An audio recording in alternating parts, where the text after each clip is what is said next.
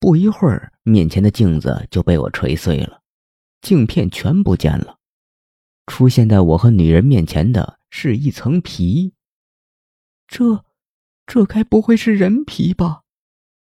女人的瞳孔瞬间放大，在这张人皮上写满了各种诡异的符号。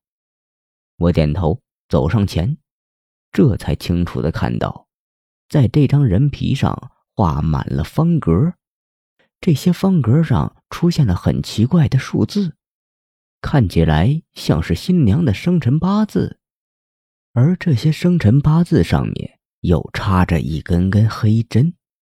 我蹙眉，怪不得新娘会经过几世都没有办法破解。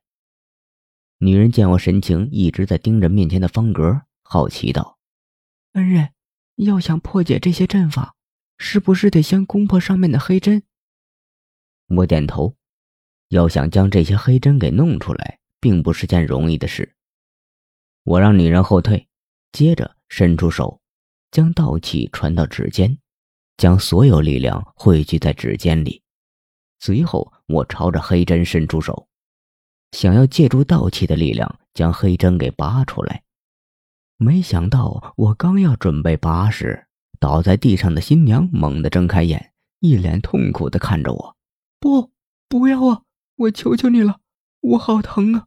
我身上好像被马车给碾过一样。”说完，新娘的身上不断有黑气渗出，我心猛地下沉，感觉到不对劲，新娘怎么会出现这样的情况？我没敢再继续，而是收回了手，拿出符箓，快速走到新娘面前，将符箓贴到她的额头上，新娘身上的黑气才得到止住。